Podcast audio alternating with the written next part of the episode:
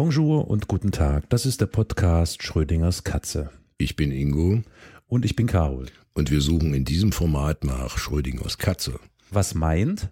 Wir tauschen uns regelmäßig über Perspektiven aus. Ja, Thema Eigenverantwortung heute bei Schrödingers Katze.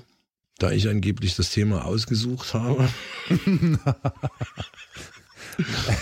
ja. muss Carol die Einleitung machen. mein, mein lieber Freund, du hast eigenverantwortlich dieses Thema gewählt. Uh, wir sind schon im Stoff. Also, naja, was sagt Eigenverantwortung, Selbstverantwortung, Eigenverantwortlichkeit? Ja, das sind halt Begriffe, die letztlich, ja, zumindest sagt das die öffentliche Definition so, ne, für das eigene Handeln und Unterlassung Verantwortung zu übernehmen. Also das ist natürlich schwierig. Auch hier gilt, wie in allen anderen, fast allen anderen bisher behandelten Themen, dass es natürlich unterschiedliche Ebenen gibt, ne? juristische, ökonomische, private Ebene, hm. arbeitsrechtlich. Ne? Und äh, also mir kommt es immer so ein bisschen vor, als ob das Thema Eigenverantwortung auch so ein bisschen als, naja, als würde man sagen, Entantwortung, Entantwortung der dafür zuständigen Institutionen in unserem Wirtschafts- und Gesellschaftsraum benutzt wird. Kann aber andererseits natürlich auch was zu tun haben mit Reflexion. Zu sehen, wie wirke ich auf andere, also besonders beim Unterlassen von Dingen. Ne? Äh, also mit Reflexion letztlich, Selbstreflexion. Ne? Aber im Kern würde ich sagen und in der Menge der Dinge, also rein quantitativ würde ich schon sagen, ist es ein, sehr dehnbarer Begriff. Ja, es ist ein sehr dehnbarer Begriff. Und trotzdem, es ist der Grundpfeiler des Liberalismus, oder?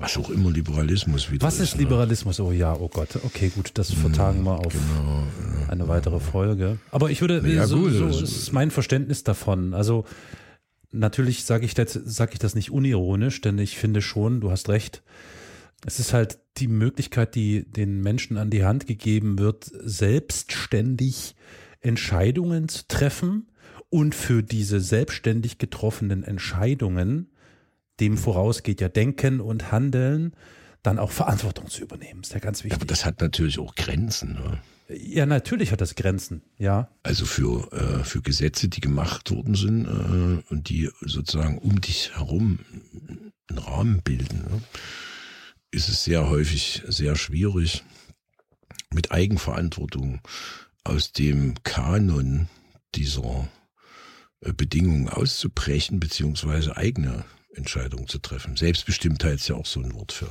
Eigenverantwortung. Ne? So. Also wenn man sich mhm. jetzt mal durch die, durch die Geschichte von Wirtschaftspolitik ne, zum Beispiel durchschlägt, dann ist man äh, mit dem Thema Eigenverantwortung sehr schnell auch beim Nachtwächterstaat. Das war was, was Lassalle geprägt hat. Mhm. Lassalle hat den Begriff geprägt. Ne? Und äh, dort geht es im Wesentlichen um diese Laissez-faire-Praktik äh, eines Staats- oder Wirtschaftswesens auch. Ne? wo der Staat keine aktive Wirtschaftspolitik mehr betreibt, sondern eben nur die Rahmenbedingungen setzt, innerhalb derer man sich dann angeblich frei bewegen kann. Das ist ein makroökonomisches Konzept, aber wie wirkt sich das sozusagen mikropolitisch und äh, in privaten, privaten Finanzbereichen aus? Ne? Also ist ja eine Schwierigkeit. Der, der, der Staat gibt einen Rahmen vor, die Wirtschaft in, bewegt sich innerhalb dessen und äh, hat dann die Möglichkeit, bestimmte äh, Produktionsketten zum Beispiel anzuschieben oder zu unterlassen. Ne? Und davon hängt ja dann im Wesentlichen auch die ganze Mikropolitik ab. Mhm. Äh, und dann würde man erwarten, dass der Staat dann dort wieder regulierend eingreift, ne? regulativ, Staatssystem regulativ. Aber das ist natürlich dann eine schwere Sache, wenn ich vorher einen Rahmen setze und sage, ihr könnt euch frei bewegen und dann aber am anderen Ende so lange warte, bis äh, ein Schaden passiert, äh, um dann erst einzugreifen. Da ist das Kind in den Brunnen gefallen sehr häufig und das sehen wir ja in der Sozialpolitik zum Beispiel. Dort versucht mhm. der Staat zu regulieren einerseits, andererseits hat er aber auch der Wirtschaft alle Möglichkeiten in die Hand gegeben, äh, sozialpolitisch zu unterminieren. Ja, die bewegen sich ja außerhalb dieses vorgegebenen Rahmens, ne? Interessanterweise. Mhm. Ähm, also hier, hier muss ich dazu sagen, wie immer, ich bin wahrscheinlich so für den Part der Empfindung zuständig. Also eher so die subjektive, emotionale Perspektive. Macht, macht mich das automatisch von einem anderen Part zuständig? Hab ich, nie, hab ich, das habe ich damit nicht gesagt. Das hast du jetzt eigenverantwortlich so für dich festgelegt. Ein bisschen Selbstbestimmung werde ich ja wohl noch haben, nachdem ja. der Rahmen des Podcasts gesetzt ist. Es ist ja immer nur eine Kiste. Ja, ja. Also da können wir dann können wir am Ende ja nochmal drauf eingehen ähm, was unser Verhältnis ist. Aber jetzt zurück zum Thema. Was ist denn der Gegensatz zum, äh, zum Thema Eigenverantwortung? Ist es Paternalismus? Nee, ich würde das jetzt gar nicht. Also ich würde, natürlich hast du zu jeder Sache auch ein Gegenstück. Kannst du natürlich so machen. Dann kommst du, und damit argumentieren ja die Liberalen auch von Rothbard bis sonst wem, äh, bis in die Neuzeit, äh, argumentieren ja genau immer mit dem Gegenstück und sagen, naja, es gibt, äh, es gibt sozusagen, wenn, wenn wir das nicht so machen, dann kommt am Ende das raus und dann wird schnell eine Diktatur genannt, ne, oder Zentralwirtschaft ja. oder so. Ja. Aber das sehe ich nicht so. Also es gibt dazwischen eine riesengroße Grauzone mit unheimlich vielen Modellen und Möglichkeiten, wie man es machen kann. Ne? Also wie hat der Wirtschaftsminister in den 70er Jahren äh, mal gesagt, so, so viel Markt wie nötig und mhm. so viel Staat wie möglich nenne oder umgekehrt. Ähm, der Schiller, ne, der dieses magische Viereck entworfen hat, Ne? Das Gesetz zur Förderung der Stabilität und des Wachstums der Wirtschaft.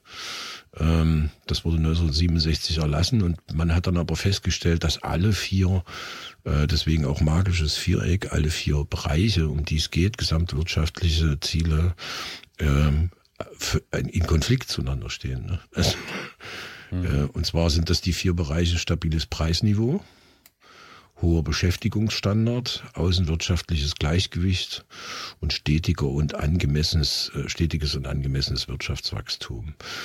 Und äh, wenn man aber sozusagen alle vier gleichzeitig, das funktioniert nicht. Ne? Also es gibt, es gibt da immer, es fällt immer eins aus, mindestens. Und das, das ist natürlich immer auch kritisiert worden. Und das haben natürlich die Liberalen dann auch massiv angegriffen und haben gesagt, naja, das funktioniert ja hinten und vorne nicht. Ne? Und deswegen brauchen wir äh, mehr liberale Wirtschaftsbedingungen. Aber weil du vorhin sagtest, die bewegen sich außerhalb dieses wirtschaftspolitischen Ordnungsrahmens, der in der mhm. Verfassung ja vorgegeben ist, das sehe ich nicht so, sondern der Rahmen ist einfach sehr, äh, der ist einfach sehr tolerant gesteckt. Naja, was ich konkret meine, ist, Eigenverantwortung bedeutet, ich muss für mein eigenes Handeln äh, Verantwortung übernehmen, ja? Ja. Mit, mit allen positiven und negativen Aspekten, die damit einhergehen.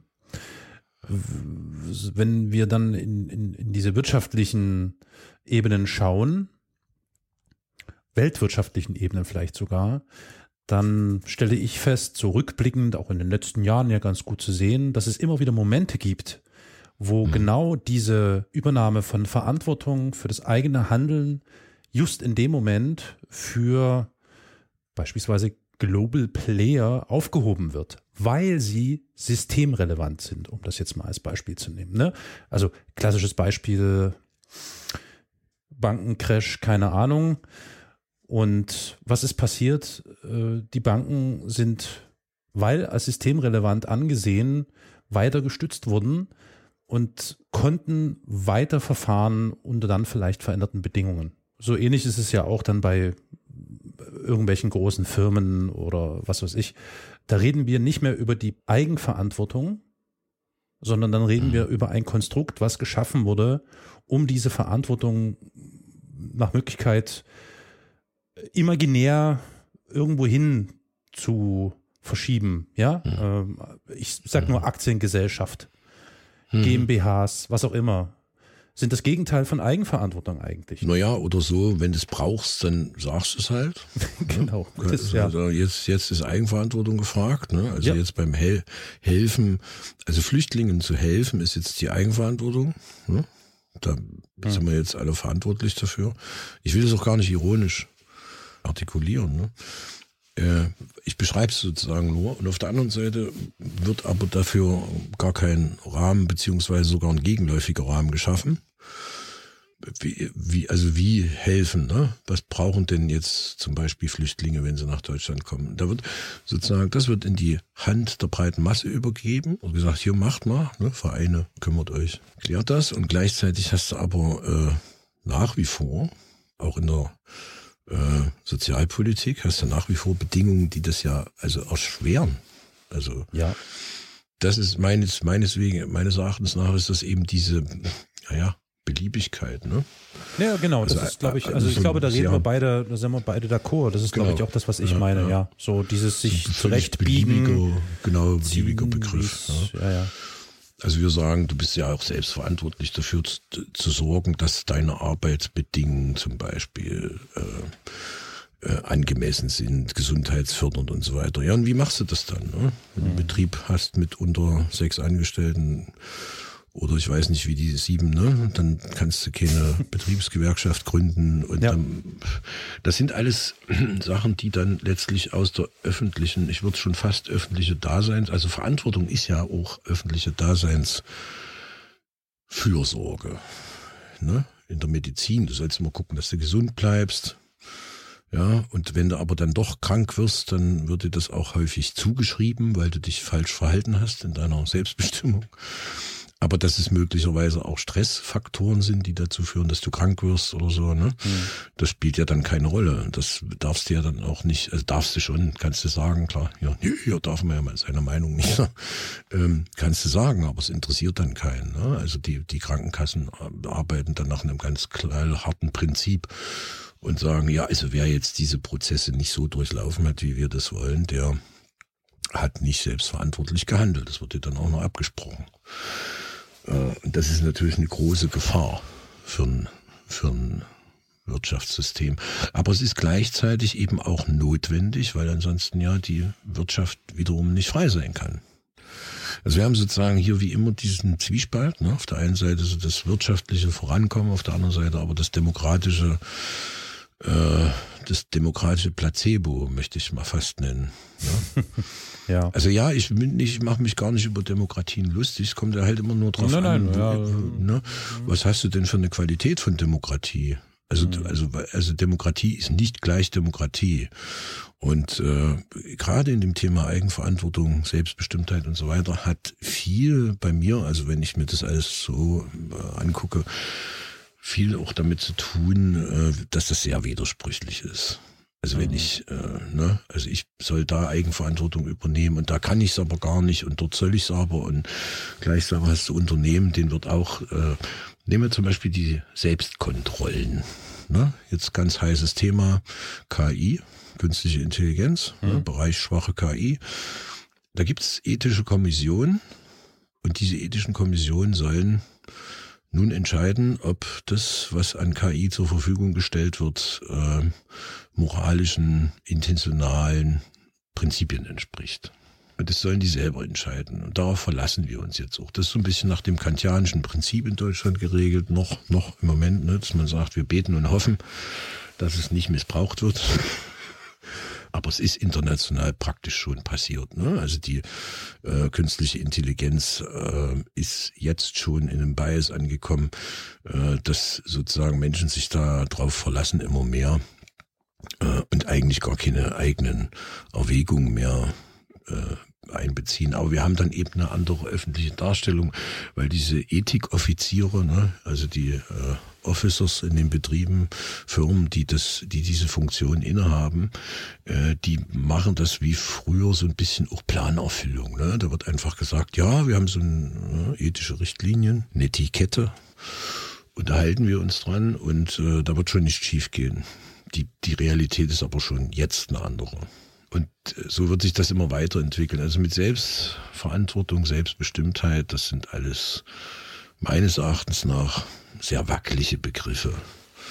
Ja, ja aber war ja Ziel auch in dem Podcast das zu besprechen. Durchaus, ja. Begriffe. Wir kommen halt immer wieder an die, an eine ähnliche äh, Grenze. Ja, gut, ich muss zugeben, der Begriff Eigenverantwortung, der war inspiriert durch die äh, aktuelle Situation, die wir weltweit beobachten können, wo nun mehr oder weniger gemeinschaftlich, so möchte man es vielleicht ausdrücken, darüber nachgedacht wird, wie man jetzt am besten zum Beispiel in dieser pandemischen Situation weiter verfährt, was tun, wie weit gehen und irgendwann müssen die Menschen es doch begreifen, wie es funktioniert. Wir können ja nicht die ganze Zeit ähm, Entscheidungen für BürgerInnen eines Landes treffen und damit, wie du schon sagst, die Wirtschaft beispielsweise in Bedrängnis bringen oder in Gefahr bringen. Daraus entstand diese Idee, über diesen Begriff Eigenverantwortung zu sprechen. Eigenverantwortung ist ja auch eine Tautologie. Entscheidend aber wenn wir uns weiter auf diesem Pfad äh, fortbewegen und sagen, Eigenverantwortung ist der Kern der liberalen Demokratie, da kommen wir dann wieder an einen Punkt. Eigenverantwortliches Handeln ist nur möglich, wenn mir wichtige Dinge an die Hand gegeben werden, um mich auszustatten mit Wissen und Informationen, die ich benötige für mein eigenes Handeln und folglich auch für meine Verantwortung, die ich dafür übernehmen muss und im nächsten Schritt dann natürlich die entsprechende Infrastruktur und die Ressourcen, die dafür notwendig sind. Naja, das ist ein schmaler Grad, ne? weil wenn der Staat das alles zur Verfügung stellt oder ja, mal irgendein System oder eine Institution, ne? dann bist du sehr schnell auch an dem Punkt, wo du, wo das dann schon wieder mit Paternalismus äh, einhergeht. Ne? Also welche, welche Strukturen stelle ich denn zur Verfügung für Informationen? Weil, also ne, es gibt die Landesmedienanstalten, die darauf zu achten haben, was nun unter welchen Pressekodizes veröffentlicht wird, ne? Also, ne? Und wie wird das veröffentlicht? Und äh, da gab es dann in den 90er Jahren die Diskussion, wenn jetzt da äh, gerade im Fotojournalismus, ne? also ein Unfall fotografiert wird, ist das Bild nun zu veröffentlichen oder nicht? Könnte sein, dass jetzt äh, Verwandte, Bekannte Kenntnis kriegen mhm. von dem Verunfallten, ja. Und äh, kann, kann ich so weit gehen als Staat, ne? dass ich sozusagen Transparenz anordne. Oder, oder sage ich, naja, also an der Stelle will ich nicht transparent sein. Ne? Gibt da so interessante Sachen wie zum Beispiel das Patentamt ne, in Berlin. Ja, die haben da ein Büro 99, das kann man auch googeln. Ne? Was, Büro 99? Ja, das klingt schon strange, ne? Das ist schon. Gibt es da den Passierschein A38? nee, aber es ist Area 51 oder. Ah, sowas in der Art. Es ja. ist so, dass natürlich alle angemeldeten Patente irgendwie äh, oder Markenschutzrecht oder ähnliches. Also sehr muss ja schon transparent gehandhabt werden, aber das äh, ist in dem Fall also Büro 99, zieht aus allen Anmeldungen äh, die staatsrelevanten äh, raus. Mhm, ne? Mhm, und dann werden die sozusagen plötzlich intransparent verschwinden, werden nicht mehr weiter diskutiert und dann kannst du da nicht wirklich recherchieren. Ne? Also wenn die von militärischen Belangen, Sicherheitsaspekte und so weiter, das ist sowieso immer der Punkt. Ne? Wenn also die Sicherheit des Staates, also der die Infrastruktur für den, für das liberale äh, ähm, liberale Existieren liefert, wenn die gefährdet ist, dann wird sowieso immer alles anders an der Stelle. Also, die, also da ist dann plötzlich nicht mehr von Selbstbestimmtheit die Rede. Da ist dann plötzlich die Rede von, nee, das müssen wir alle gemeinsam entscheiden, zusammen. Ne? Diese Spannung zwischen äh, kollektiven, gruppendynamischen Prozessen einerseits und andererseits aber zwischen der Übergabe der Verantwortung an denjenigen selbst. Diese, dieses Spannungsfeld ist schwer zu überwinden und ich finde, meine persönliche Empfindung, es ist auch schwer auszuhalten in der Gesellschaft. Ich, also ich kann mich jetzt auf keine Vergleichsgesellschaft beziehen. So jetzt, dass ich sagen würde, ja, in der Deutschen Demokratischen Republik, da war das so und so, ne? Da war es ja im Grunde das Gegenteil. Selbstbestimmtheit. Also im Grunde gar nicht. Ne? Aber auch dort hat es das gegeben, dass einem gesagt worden ist, das musst du selber verstehen und du musst selber nach den Prämissen handeln, aber da war die Richtung eine andere. Heute wird es im Grunde ähnlich gesagt, aber die Richtung ist wiederum eine andere. also, ja, also ich, ich um es vielleicht ein bisschen emotionaler und esoterischer noch zu formulieren, ich, ich bin halt nie in meiner Mitte. Man ist halt nie in seiner Mitte da, wo man selber ist, wo, ne, wo Mensch sein kann und sagen kann, hier, hier bin ich Mensch, hier darf ich sein. Da bin ich nie, mhm. weil ich ne, entweder dort eine Gewichtung habe oder da eine Gewichtung oder ne, so, also auch mal ein Beispiel zum, wenn man die Schulpflicht zum Beispiel, wenn man das diskutiert, auch ein interessantes Thema. Der Staat sagt, dass alle das Recht auf Bildung haben. Daraus abgeleitet gibt's eine Schulpflicht, ne, Schulbesuchspflicht, Präsenzpflicht und so weiter. Und die Eltern haben das durchzusetzen. Gleichzeitig dürfen die Eltern aber keine, was ja auch korrekt ist, Gewalt anwenden, um das durchzusetzen. Mhm. Und gleichzeitig wird aber dem Kind zugestanden, das zu entscheiden. Aber es kann ja auch nur positiv entscheiden. Das wirkt auf manchmal schon auf mich so pseudokommunistisch. Ne? Er sagt, ja, ihr, ihr könnt es selber entscheiden, aber nur in die Richtung. Na, dann ist es ja keine Wahlfreiheit mehr. Dann, dann kann ich ja nicht entscheiden. Dann ist es auch schwer, mit dieser Eigenverantwortung umzugehen. Mm, ja, da rutschen wir jetzt fast in Richtung äh, libertäres Denken. Ja, ja, das stimmt schon, aber ich verstehe, ich verstehe den, den Punkt. Ja, ich rede nicht von Freilernertum an sich und Schulverweigerung, nein, nein, nein, ja. Mhm. Bildungsablehnung und so. Das sind alles nicht, natürlich kann man sich über Bildung streiten und über den Begriff Bildung. Was ist denn jetzt Bildung? Ja. Und wie gut ist Bildung, wenn sie so und so weit geht? Ne? Das war jetzt nicht mein Ansatz. Mein Ansatz war nur dieser juristische Aspekt. Ja, ja, ich ne? versuche mal, ich ja? versuche mal zusammenzufassen.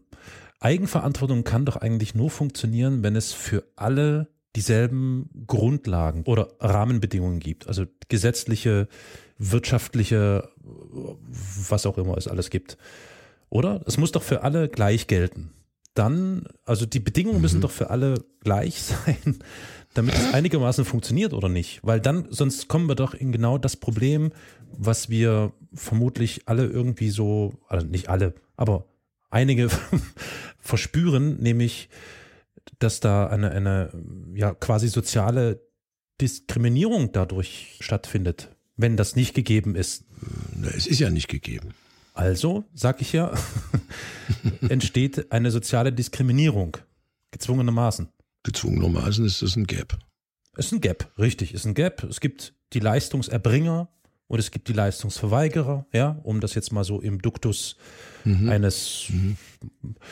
nicht näher genannten deutschen Staates, äh, deutschen Sozialstaates äh, kann man doch sagen.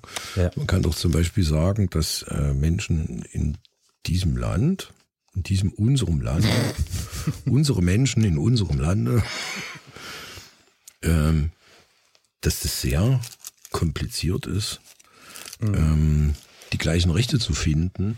Und das beginnt meines Erachtens nach immer wieder bei den äh, Finanzen. Genau, ja. Also, ne, wenn, wenn einer jetzt. Naja, ich weiß nicht, ob's, ich weiß gar nicht, ob es bei den Finanzen beginnt, weil, also grundlegend muss man wahrscheinlich dann sagen, da waren wir ja gerade, es beginnt bei der Bildung.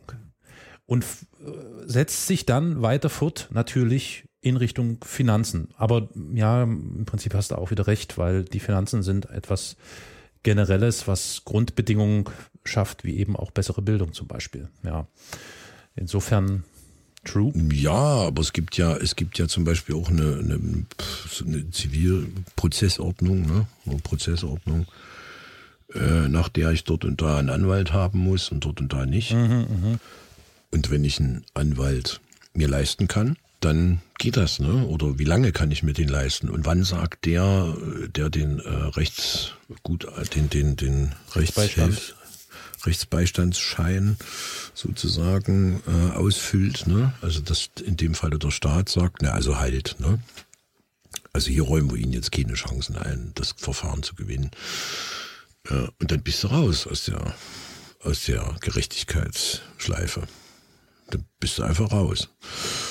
Und das ist halt ein Problem, was ich immer wieder also sehe, nicht so sehr persönlich. Da kann man schon noch einiges machen und denken und tun und so, aber und schreiben, vor allen Dingen, ja, in Deutschland gibt es den Spruch, wer schreibt, der bleibt. Oder Skripta, äh, Verba volant, Skripta manent, ne? also das Schreibende bleibt, ist ja auch in Deutschland extrem. Ähm, aber das ist ja auch so, ja, Bildung stimmt schon. Ne? Also wenn man, wenn man sozusagen eine gewisse Bildungsvoraussetzung hat, ne, hat man natürlich auch höhere Chancen, ja. Mhm. Äh, die Strukturen zu verstehen, sich zu artikulieren. Mhm. Ähm, wieder zu, zu widersprechen und so. Ne? Und das ist, das ist also man besticht, man, man, man widerspricht ja dann der bestehenden Ordnung, die angeblich gleichberechtigt sein soll, vom Wesen her, vom, vom Kern her. Ein schönes Beispiel äh, habe ich vor ein paar Monaten gelesen, fand ich einen sehr treffenden Auswuchs für das, was wir gerade hier so erörtern. In den USA ist es zum Beispiel so, dass äh, Statistiken ergeben haben, dass SchülerInnen mit guten Noten statistisch weniger Verkehrsunfälle verursachen. Jetzt darfst du dreimal raten, was geschieht oder was dann geschehen ist nach einigen Monaten. Infolgedessen sind vielerorts die Versicherungsprämien für schlechtere Schüler gestiegen. Oh. Ja, also das genau. ist so die, das ist so das, äh, der Auswuchs dessen, was man ja auch unter Eigenverantwortung äh, zählen kann verhalte dich marketinggerecht. Du musst mhm. dich selbst vermarkten. Das ist etwas ganz Spannendes, dass man selber so zur, also man wird so zur Ware, ne? Ware ich, man muss sich selbst eigenverantwortlich auf den Markt bringen und mhm. versuchen mhm. zu verwerten. Und zwar möglichst gewinnbringend natürlich, im eigenen, zum eigenen Zweck gewinnbringend. Mhm. Und da gilt es natürlich viel zu investieren. Äh, und das geht tatsächlich nur, wenn du, wie du sagst, über eine Bildung verfügst, die es dir ermöglicht, so zu agieren und unter Umständen dann eben auch ein, ein finanzielles, ökonomisches Polster vielleicht in Form von reiche Eltern, reiches Elternhaus. Riester-Rente. genau, Riester-Rente, sehr wichtig sehr wichtig. Also das ist schon sehr, sehr spannend. Was wäre das Gegenteil von Eigenverantwortung? Solidarität? Ne? Das wäre der Gegensatz, würde ich so sagen. Wobei ist Eigenverantwortung und Solidarität, ist das ein Gegensatz? Nicht unbedingt. Nicht unbedingt. Nicht, nicht zwangsläufig tatsächlich. Ne? Also Verantwortung für andere ist erstmal Solidarität. Ja. So, ne? Und, äh, und die Frage ist aber, kann jetzt jemand, der schon eigenverantwortlich handelt für sich, also nach Stuart Mill zum Beispiel, würde der als aktiver Staatsbürger beschrieben werden, ne? Ja. Ähm, kann der noch zusätzlich dann Solidarität leisten? Also kommt er mit dieser Doppelbelastung zurecht in dieser Gesellschaft oder kommt er nicht damit zurecht? Ja, und da kommen wir dann wieder an den Punkt, fehlende Informationen oder notwendige Informationen, die es dir ermöglichen, bestimmte Situationen richtig zu bewerten und einzuordnen? Äh, ja, ja, auf jeden Fall. dazu brauchst du, musst du an die sogenannte Hand genommen werden. Und dann müsste dir das jemand zeigen. Ne? Und das ist immer die Frage, das stößt ja dann auch schon wieder an die Grenzen der Selbstbestimmtheit. Ne? Zum Beispiel eben in Schulen. Also die Untersuchung, die ich mal gelesen habe, die bezieht sich im Kern darauf, dass ähm, was in der Schule den Schülern vermittelt wird und wie viel, ja, das ist ja keine Untersuchung in dem Sinne, es war eine Analyse, ne, wo ich sage, also wie, wie viel wird den Schülern heute beigebracht, was fürs Leben gebraucht wird? Mm, also für, spannend. eben für diesen, der Teil der Eigenverantwortung ist ja immens groß. ja. Der ist, ne, das wird immer so abgetan mit einem Wort, wird gesagt, selbstbestimmt eigenverantwortlich handeln und so weiter, aber das umfasst einen riesen äh, Körper von äh, von Geschehnissen und Ereignissen in deinem Leben. Und äh, die, die Frage ist, wie kannst du denn das, äh, wie kannst du das schaffen, wenn du überhaupt nicht weißt, wo du anfangen sollst? Und da wird natürlich, da, da beginnt natürlich tatsächlich eine, eine Stigmatisierungsfrage auch, ne? Ja. Also dass ganz schnell auch gesagt wird, na ja, also wer diese Bildung Bildung nicht hat, der kann das nicht. Und das ist aber das Problem, weil selbst Leute mit Bildung erlebt man auch nicht selten, auch vor der Frage stehen, wie regle ich denn meine Selbstvermarktung, meine Eigenverantwortlichkeit. Das ja. ergießt sich ja nicht nur in Bewerbungsschreiben abschicken. Das reicht ja nicht. Ne? Also nehmen wir den, den Riesenbereich der Selbstständigen und Mittelständler, ne? kleine Unternehmen. Äh, die müssen ja Dinge beherrschen, noch nebenbei beherrschen, die sie so gar nicht äh, lernen. Wo denn? Wo lernt man denn das? Mhm muss dann Kurse besuchen, ne? Steuern und Marketing und Werbung und so weiter. Und das erscheint mir schon, um den Begriff auch nochmal reinzubringen, weil ich da schon von Anfang an drauf giere, äh, vulgär libertär. Mhm. Das ist schon vulgär, ne? wenn, wenn sozusagen mhm. da eine Vogel, Vogelfreiheit draus wird, wo ich sage, ja, da musst du dich halt selber kümmern, ne? musst dich halt selber kümmern. Kümmere dich mhm. doch. Und, und das wird heute teilweise schon äh, missverstanden als Solidarität, so eine Aussage. Also wenn jemand zu jemandem sagt, muss dich selber kümmern, dann habe ich dem doch alles an die Hand gegeben, wenn ich das gesagt habe. Also die Auslegung Rothbards, äh, der, der Rothbardschen, was er auch teilweise gesagt hat, ähm, Protagonisten bis hin zu der Frage, du hast auch das Recht zu sterben. Also zu verhungern. Ja. Und da mündet sozusagen das Ganze rein, was, äh, was im Ergebnis, was von Lassalle mit dem Nachtwächterstaat ja im Grunde beschrieben worden ist, im Ergebnis dazu führt, führen kann, nicht führen muss, ne, zwangsläufig nicht, äh, dazu führen kann, dass du auch das Recht hast, äh, zu verhungern, das Recht zu ähm, obdachlos zu sein. Ne?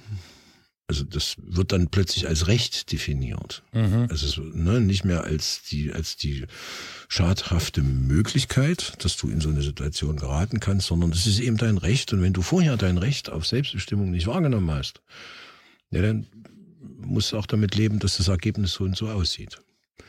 Mhm. Und deswegen habe ich mir zum Beispiel persönlich in den letzten Jahren, vielen Jahren, 10, 15 Jahren angewöhnt, weg von der Ergebnisorientierung also in, der, in meiner Umgebung, ne, mit Menschen, mit denen ich spreche oder mit Kindern, ne, äh, zum Beispiel, ähm, weg von der Ergebnisorientierung hin zur Motivation. Ne, was will derjenige, muss mir auch reichen. Und nicht, was kannst du vorlegen, ne? was kannst du alles vorlegen was hast denn alles schon, was hast denn hier schon für Ergebnisse? Das ist ja so ein klassischer äh, Widerspruch in dieser äh, liberalen Umgebung, dass plötzlich Leute dann aber doch Ergebnisse fordern. Mhm. Aber eigentlich ist die Motivation viel wichtiger, ne? Wenn, also weil kein Mensch schafft ja äh, 100 Prozent dessen, was er will. Dann wären wir alle Cowboys. Cowboys und äh, und äh, Frauen wären dann alle Prinzessinnen. Okay. Dann müsste man das auch so abfragen, wenn man so ergebnisorientiert wäre. Was ist mit den anderen Geschlechtern? Die wären kauernde, kauernde Prinzessinnen. Aha. Ja, die hat es ja damals noch nicht gegeben. die, die sind erst neu. Nein, aber also, äh, aber ich will ja das, ich, ich habe ja genau das Prinzip angegriffen, das Prinzip der Prägung in Bezug auf die Ergebnisorientierung. Mhm. Ne? Also für, für, mich ist es sozusagen nicht, es, es geht jetzt nicht um divers und es geht, im Kern geht es darum, wenn alles so wäre, wie das immer in diesem Widerspruch zwischen Selbstbestimmung und äh, Ergebnisorientierung argumentiert wird, äh, dann wäre das ja eine sehr merkwürdige Welt. Weil dann ja fast äh, keine äh, Veränderung sozusagen stattfinden würde. Weil Veränderung findet ja nur durch Motivation statt. Also das, was ich mir wünsche, was ich mir vorstelle, Fantasie, Illusion. Hm. Wenn ich das versuche umzusetzen, werde ich wahrscheinlich feststellen, ich schaffe nie 100 Prozent. Ja. Aber merkwürdigerweise wird in den modernen Gesellschaften, in den, auch in den modernen liberalen Gesellschaften, immer die 100 Prozent verlangt. Es ja, gibt ja. ja. zum Beispiel auch sowas wie Lebensentwürfe, Lebensentwurf. Mhm, mhm, ja. Leben, Lebenskonzept, Konzept. Konzept ja, ist schon mal ein schönes Wort, ja. Das passt natürlich wunderbar zu Leben, ja. Mhm. Ja, irre. Das ne? Konzept ne? Leben. Also, ja, genau, Konzept Leben, konzeptionelles Entwerfen von Lebensplan. Ne? Also, wenn man sich das anguckt, zum Beispiel Lebensentwürfe, es gibt ja eine Bandbreite von Agenturen, die sich nur damit beschäftigen, beschäftigen Menschen Lebensentwürfe aufzuzeigen. Und äh, ich glaube, ein Lebensentwurf ist was sehr Lebendiges und einen großen Wandel unterzogen. Aber wenn du dir eben so äh, Flipcharts und Diagramme und solche Sachen ja, anguckst, ne, wo also so PowerPoint, ne, PowerPoint äh, gezeigt wird. Harald, Lech, Harald Lech hat mal den Satz gesagt beim, beim beim PowerPoint sollte man als Student so ähnlich die Vorlesung verlassen. Ne? Ja. Aber diese PowerPoints und diese Folien und was da immer wieder aufgelegt wird, auch von so Beratungsinstituten, um eine, äh, ein Lebenskonzept äh, äh, anzubieten. Äh, und das ist aber was sehr Unveränderliches, finde ich. Ah, das ist wie gesagt eine persönliche Empfindung. Ne? Also, dass ich mich selber auch so eingestellt habe, von meinem Gegenüber nicht das Ergebnis von irgendwas zu erwarten, sondern äh, die, die, naja, Wille, Wille, ne? Das ist schon wieder sowas, Wille, Wille. Die, die Psychologen gegen die Neurowissenschaftler. Seit 2007 ein Streit, ne? Äh, kann man nachlesen in Geist und Gehirn äh, hin und her, ne? Alle gegen alle. Gibt es einen freien Willen oder nicht? Ne? Ich würde es eher als Motivation bezeichnen. Äh, natürlich gibt es einen Willen und natürlich ist der wahrscheinlich auch in gewisser Weise frei, aber der ist natürlich auch determiniert. Und die Motivation, glaube ich, ist gerade, und wir sagen ja auch immer äh, Individualismusprinzipien, ne? so gleichzeitig sagt man aber für alle gilt Selbstverantwortung. es gibt ja vielleicht auch Menschen, äh, die können mit der Selbstverantwortung gar nicht umgehen. Das ist ja der Punkt. Das ist ja genau der Punkt. Äh, die Frage ist, ob das überhaupt gewollt ist. Also das ist die Frage, die ich mir schon seit ja, einigen Jahren stelle. Ist mhm. das überhaupt im Sinne einer Marktdemokratie, um es mal mit den Worten Boah, einer ehemaligen Bundeskanzlerin zu sagen. Hammer, Marktdemokratie. Ja, Marktdemokratie, Alter. ne? Da verdreht ähm, sich mir der Hals komplett. Ja, es ist, äh, ja, ist schon abgefahren. Mhm, mh. Ist das im Sinne des Erfinders oder ist das tatsächlich, ich bin da jetzt mal so vermessen, oder ist das tatsächlich einfach nur so ein, so ein vorgeschobener, euphemistischer Versuch, die Kriterien Leistungsfähigkeit und Optimierbarkeit von Menschen oder vielleicht sogar von Gesellschaften irgendwo anzusetzen, um genügend Human Resources zu haben für die gesamtwirtschaftlichen großen Zwecke.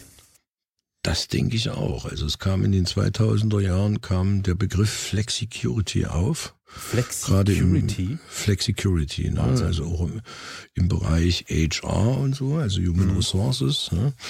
Und das geht schon sehr weit, weil das in gewisser Weise Instrumente für eine Art, ja, wie ist das mal genannt worden, Nützlichkeitsrassismus. Ne? Ja, ja, ja, klar, genau. Sozusagen. Und äh, wenn man sich heute in der Selbst, also hat sich ja gewandelt, ne? wenn man sich heute die Selbstbestimmtheit bestimmter Berufsgruppen anschaut, dann erlebt man plötzlich, dass die Leute ohne mit der Wimper zu zucken Arbeit mit nach Hause nehmen. Ja.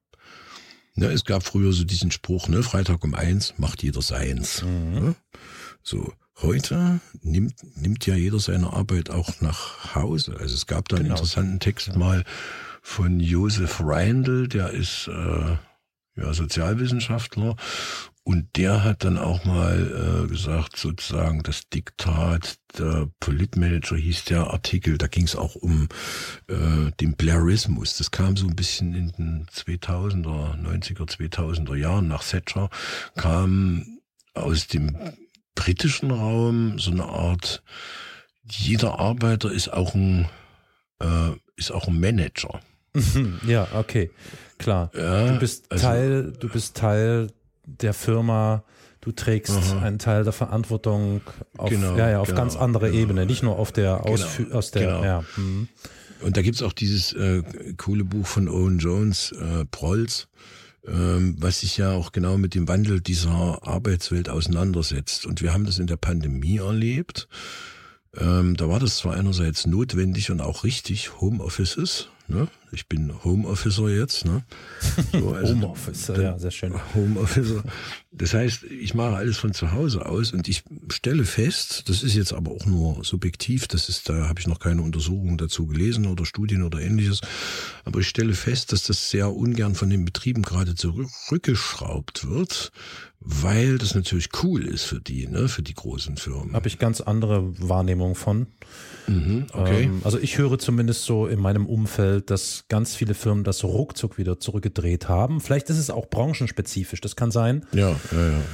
ja. Äh, weil der Kontrollverlust damit nämlich einhergeht. Der vermeintliche Kontrollverlust, dass der die Angestellten tatsächlich kontrolliert werden können. Naja, da gab es bei, bei YouTube gab's ein, ein nices Tool, wo die Leute ihre Maus aufs Handy gelegt haben. ja, stimmt. Die bewegt sich dann immer so, ne? Da ist so eine, mhm. äh, da ist so eine äh, diffuse Struktur. ja. auf dem Handy hin und her gefahren ja. hat sozusagen die Maus bewegt, für den Arbeitgeber sichtbar Kontrollzahl. Zeit, Dieser ne? vermeintliche Kontrollverlust äh, ist ja, ist ja wirklich nur imaginär. Ist ja Quatsch, ne? Weil äh, kein Abteilungsleiter, Vorgesetzter, Chef, I don't know, steht die ganze Zeit irgendwo im Büro seiner Mitarbeiter und kontrolliert, was die tun. Ja. Äh, mhm. aber es ist einfach wahrscheinlich der Machtverlust durch nicht mehr lokale Verbundenheit oder so. Also, dass man örtlich einfach nicht mehr aufeinander einwirken kann, sondern immer abhängig ist von irgendwelchen technischen Aspekten. Ich glaube, das ist so ein mhm. bisschen die Schwierigkeit. Aber wir driften da jetzt ein bisschen ab. Ähm, aber sagen wir mal, sagen wir, ja, ich, ich die, wir, wir, wichtig ist nochmal diese Homeoffice-Geschichte. Da sind wir jetzt hergekommen. Genau, die Homeoffice-Geschichte. Mhm. Also meine, meine Wahrnehmung, du hast es natürlich mit deiner Wahrnehmung unterbrochen, ist ja auch richtig so. Meine Wahrnehmung war jetzt, dass für viele das eben auch cool ist, für bestimmte Branchen wahrscheinlich eben, wie du sagst, ne, ist es wahrscheinlich auch cool, äh, dass die jetzt auch äh, Bürokosten, also das ist ja eine ja, Art ja, Lean Ich habe den, ja. ich hab den Arbeitgeber, den Arbeitnehmer, immer diese Wörter, den Arbeitnehmer draußen, den habe ich draußen, der kostet mich sozusagen kein Arbeitsplatzgeld mehr. Ne? Na gut, aber dafür kriegen sie ja, dafür kriegen ja die, die Arbeitnehmer einen Bonus von drei Euro pro Monat für Stromkosten ja, oder so. Super, ne? genau. ja. Super. Und ja. die Computer müssen sich auch selber besorgen. Ne? Ist ja wie im nee, Präsenzunterricht. Na, das, nein, nein, nein, nein, nein, nein, nein, ist klar. Mhm. Mhm. Ja, ist wie im Präsenzunterricht, ne, wo dann plötzlich verlangt wurde, dass die Schüler alle äh, Online-Conferencing-fähige äh, Geräte dastehen haben. Ne? Plötzlich war das so eine Art Pflicht und dann haben die Menschen sich an die Ämter gewandt und haben gesagt, das können wir ja gar nicht finanzieren. Mhm. Und dann haben die Ämter gesagt, das stimmt, deswegen gibt's jetzt hier für jedes Kind, ich weiß gar nicht wie viel es waren, 200 Euro und davon mussten aber 100 für einen Drucker ausgegeben werden. Sehr gut. Mhm. Ein Drucker. So, ne? Aber äh, gut, aber wir sind jetzt äh, ja, da weg. Aber also, kurz nochmal beim Homeoffice. Was? Flexicurity. Äh, Flexicurity, ne? genau, richtig. Das Verschwimmen von, von Privatsphäre und, mhm, und genau. dem dienstlichen oder dem Arbeitsbereich, Arbeitsleben. Genau, genau. Und, und da hat sich in den letzten Jahren eine, finde ich, letzten 10, 15 Jahren hat sich also eine ja, schon in einer Art äh, Selbstverständlichkeit herausgebildet, davon auszugehen, das ist ja normal, wenn ich meine Arbeit mit nach Hause bringe. So, ne? Da wird schon gar nicht mehr geguckt, wie viel Zeit verwende ich denn. Und aber es wird mir immer auch wieder beigebracht, dass ich das ja für das Unternehmen tue. Also für uns, uns, ja. das ist ja, ja. dann immer uns. Klar, ne? also, ja. also wenn ich besonders, das ist ja das Paradoxe, wenn ich besonders ich sein soll, dann geht's eigentlich immer ins, ums uns. Wir. Mhm. Ja. Dann geht's also seien Sie, ne, seien Sie besonders ich, damit wir funktionieren. Mhm. Ich mir denke, mhm. mein Gott, ne, also wie, das ist so. Und äh, interessanterweise ist in den 2000er Jahren, Mitte der 2000er Jahre, da gab es diesen äh, interessant äh, Professor Kruse, der da viele, äh, viele mhm. Sachen äh, gesagt hat zu dem Thema, was diese Vernetzungen dann mit sich bringen, diese vernetzte Welt. Mhm. Ähm, und der hat es ja auch immer äh, sozusagen kritisiert. Ne? Der hat immer gesagt, also wenn, wenn solche Dinge so eintreten, dann wird sich natürlich der Mensch, jetzt genauer hat das nicht so gesagt, aber so ungefähr, wird sich natürlich dann auch verlieren. Also das Individuum selbst. Ne? Richtig. Das ist ja dann nicht mehr das soziale Wesen, mhm. sondern das ist ja dann schon viel mehr. Ne? Also durch diese Vernetzung, die stattfindet, ja. äh, kann man sagen, ja, ist Teil ist, eines großen Brains. Richtig, Schwarmintelligenz gewissermaßen, ja. Genau, diese mhm. sogenannte Schwarmintelligenz. Frank Schätzing war das, der das erste Mal groß eingebracht hat, der Schwarm. Und da ging es dann um die Schwarmintelligenz. Und ich stand der Sache immer sehr skeptisch gegenüber, weil ich aus der DDR-Zeit noch diese kollektive, ja. äh, kollektive äh, na, Intelligenz haben die das nicht genannt. Ne? Ähm, naja, das, später hieß es dann Kooperation und jetzt ist es so bei Schwarmintelligenz angekommen. Ne?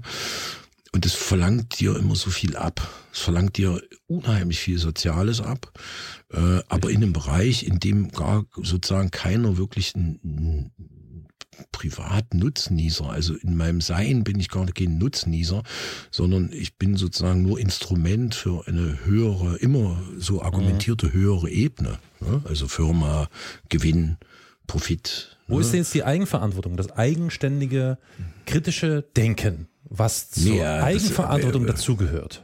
Weil das, ist, das, das geht, na, also ich, für mich, Eigenverantwortung ist für mich ein eigenständiges äh, Handeln und ja. vielleicht auch kritisches Denken, weil ohne kritisches Denken ja. weiß ich ja nicht, was die Konsequenz meines Handelns sein könnte. Ah, selbstkritisch. Äh, selbstkritisch natürlich. Wir reden oh, über Eigenverantwortung oh. und auch noch selbstkritisch, ja. Naja, das, das träumen weiter, ne? Super. Also Selbstkritik, ja, du, also dass du dich selber einen ganzen Tag runter machst, das ist, glaube ich, sogar erwünscht. Ähm, hm. das ist so eine naja, Art, Optimierung, Selbstoptimierung, ja. Ja, oder selbst, also maximal optimierte, maximal optimierte Demut, ne, sozusagen. Mhm. Ähm, die sollst du schon haben. Also bei, bei Gehaltsverhandlungen und so sollst du natürlich demütig sein, ist klar. Äh, ansonsten, pf, weiß ich nicht, Kritik und Selbstkritik war ja so früher so, so ein sozialistischer Begriff. Kritik und Selbstkritik, ne? So, das wurde im Parteilehrjahr, haben die das früher dann immer gesagt.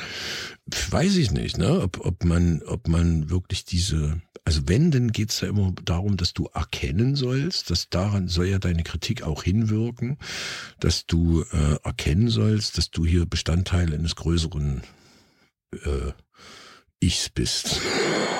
Das Wir. Ja, mhm. so, aber sobald du andere Kritik äh, formulierst, bist du ja raus wieder. Also das sollst du ja nicht machen. Ja, aber ich frage mich, also das ist für mich ein Widerspruch. Ich als eigenverantwortliches Individuum soll mich in einer kollektivierten oder zunehmend kollektivierten Gesellschaft behaupten. Wie soll denn das funktionieren? ja, du okay. sollst mit deinem du sollst als Individuum Teil dieses entindividualisierten Raums sein. Ne? Also das erlebst du ja eigentlich immer und überall wieder. Ne? Du sollst auch äh, jubelnd sozusagen den Preiserhöhungen zustimmen und sollst sagen, ja, das ist wichtig, weil wir ja, müssen die Last tragen. abbricht. Ne? Also das, aber das geht so lange, bis es äh, viele Menschen eben nicht mehr schaffen. Also deswegen habe ich auch, ohne dass ich sozusagen querdenken musste, in der Pandemie recht schnell begriffen und gesehen, also für mich begriffen, ne, nicht als Einzelne, begriffen und gesehen, dass natürlich die Leute am Rand sind. Sie sind ja am Rand, wenn du den äh, äh, äh, Connections verbietest, ne? Wenn du, mhm. wenn du, äh, wenn du Läden zumachst, wenn du äh, auf dem Land, ne? Wir sind ja hier nicht unsere Blubberblasen in der Stadt, die sind ja wunderschön, ne? Wir leben so in der Stadt und da ist alles gut. Da, wenn der Laden zu hat, gehst du halt den nächsten, ne? Bis 200 Meter und da hast du. Das heißt auf dem Land nicht, ne? Also die Menschen auf dem Land mhm. müssen da ganz anders damit umgehen. Äh, da ist es wesentlich von der Infrastruktur abhängig gewesen. Äh, deswegen habe ich die verstanden in ihrer Not, ja, in ihren Reaktionen dann natürlich nicht, ja. Wobei selbst das, da bin ich ja auch schon sozusagen an die Grenzen meiner eigenen Toleranz gestoßen, dass ich gesagt habe, ich, was sollen sie denn machen? Wir haben jetzt eine ähnliche Situation mit den erhöhten Spritpreisen, ne? erhöhte Benzinpreise. Mhm. Natürlich, aus ökologischer Sicht kannst du sagen, ja super, das äh, entspricht allen Erwartungen in Bezug auf die Erfüllung der nicht erfüllbaren Klimaziele, gerade in Deutschland, bla bla. Ne? Einerseits, und das kannst du in der Stadt auch machen, da kannst du mit dem Lastenfahrrad wirklich von A nach B fahren. Ach, Lastenfahrrad, come on, was ist das für ein... Nee, das war jetzt... Ne? Wie, was muss man ja auch mal sagen. Ja, nee, das sind, ja. das sind so diese üblichen Konflikte, die dann wieder auf sich auftun, so Lastenfahrrad versus die sind spannend, die SUV. Konflikte. Ja, nee, aber das sind so. Die sind aber nee, spannend. Es, sind es geht, es muss kein Lastenfahrrad ist das SUV unter den Radfahrern. so, genau. Ne? So. Es geht auch, also ich, es geht auch naja, öffentlicher Nahverkehr, weißt du? Genau, dann nehmen wir eben den mhm. ÖNAV, ÖNAV den öffentlichen Nahverkehr. So. Aber es geht ja noch. Ich bin ja noch unterwegs, bin noch flexibel genug. In der Stadt habe ich genügend Möglichkeiten. Wie machen das Menschen auf dem Land jetzt? Wie machen das Menschen auf dem Land? die Kinder teilweise, wenn sie jetzt sagen wir mal zwei, drei Kinder haben, äh, von A, B, C nach A, B, C fahren müssen und Kinder verteilen müssen, dann zweimal am Tag 60 Kilometer fahren. Jetzt kannst du natürlich sagen, das ist ja diese Eigenverantwortlichkeitsfrage, da, mhm. da musst du es lösen. Löse es aber selbst, für dich, ja. ja löse natürlich. Es, aber das kannst du ja. nicht lösen. Es ist nicht lösbar. Es ist, es ist, es landet, es endet in einem Widerspruch, in dem genau das entsteht, dass gesagt wird, wir müssen die Lasten tragen, aber du fällst aus, wenn du die Last mitträgst. Das ist das auch mit den Banken damals gewesen, mhm. die Sozialisierung mhm. von Verlusten. Die Sozialisierung von Verlusten ist immer ein Problem, dass eben dann diese Selbstbestimmtheit, Eigenverantwortung oder wie man es jetzt nun auch immer nennt, äh, Eigenverantwortlichkeit, dass die dann verschwindet. Und das ist das Partielle. Ja, ja ne, sobald es irgendwelche, wie du sagst, substanziellen Dinge angreift, wird es problematisch, ja. Ähm, ich, genau. ich erinnere an wie lange ist ja, dann das? bin ich ja besonders eigenverantwortlich. Äh, ja, das sowieso, das sowieso, aber wie lange ist es her? Ich weiß ja. es nicht. Äh, als es das ganz wichtige Urteil des Bundesverfassungsgerichts gegeben hat zur Klimagesetzgebung, wo das oberste Gericht der Bundesrepublik feststellen musste, wir können nicht heute unsere Freiheit auskosten, wenn der Preis dafür ist, dass wir morgen keine Freiheit mehr haben, deswegen. Äh, wann fängt das an? Wann hört es auf? Na, ja, das ist ne, Rousseau, ne, Gesellschaftsvertrag und so. Ne? Ich übergebe sozusagen meine, meine Jetztzeit an die Zeit danach. Mhm. Also Selbstverantwortlichkeit immer nur so weit, wie es sozusagen, also ne, ähnlich wie Freiheit. Die Freiheit ist die Freiheit der Andersdenken. In den Grenzen, in irgendwelchen Grenzen. Mhm. Und dann ne, ist es wieder nicht eigenverantwortlich. Ähm, da wir uns langsam wieder zum Ende hin bewegen, wir franzen ganz schön aus. Was ich so für mich feststelle, ist, ich glaube, es gibt eine psychisch ganz schön angeschlagene Gesellschaft dadurch oder eine sozial erschöpfte Gesellschaft. Mhm. Und die Frage ist, die ich mir stelle, aber die werden wir jetzt wahrscheinlich auch gar nicht beantworten können, wie können wir dieses Problem lösen, was die Eigenverantwortung, also du. Wie kann ich das Problem lösen? Für mich, ja. Mhm. Ich als erschöpftes Individuum. was kann ich tun? Ja. Um weiterhin eigenverantwortlich zu agieren und trotzdem über die Runden zu kommen. Ja, dem würde ich äh, entgegenhalten, dass du nichts tun kannst, sondern mhm. dass du alles tun musst, weil äh, die öffentliche Daseinsfür- und Vorsorge äh, immer weiter zurückgefahren wird. Ja. Also das ist keine Frage von, was möchte ich, das ist eine Frage von, was muss ich. Ja. Und damit würde ich sagen, ist die Katze tot. Ich stimme dir heute zu, ja. Ich glaube, die Katze ist tot. Es besteht Einigkeit unter den äh, Quantenforschern, dass die Katze tot ist. Sie ist erschöpft und danach tot. Katze ist erschöpft und tot im Kasten. Ja. Dann brauchen wir ja die Kiste heute gar nicht aufmachen. Nö, müssen wir nicht. Nö, lass mal zu. Lass mal zu. In Ordnung. Gut. Noch Hausmeisterei? Äh, ja, ich äh, habe hier eine Zuschrift von Jana aus Sachsen-Anhalt. Mhm. Ja, die war der Meinung, dass äh, ich in der ersten Folge mit dir sehr harsch umgegangen bin, sehr kühl war. Kühl? Kühl. Mhm. Und äh, immer äh, darauf bestanden habe, dass äh, Wissen zählt. Wissen, Wissen, Wissen. Und äh, ja, da möchte ich mich bei dir entschuldigen dafür. Das tut mir leid.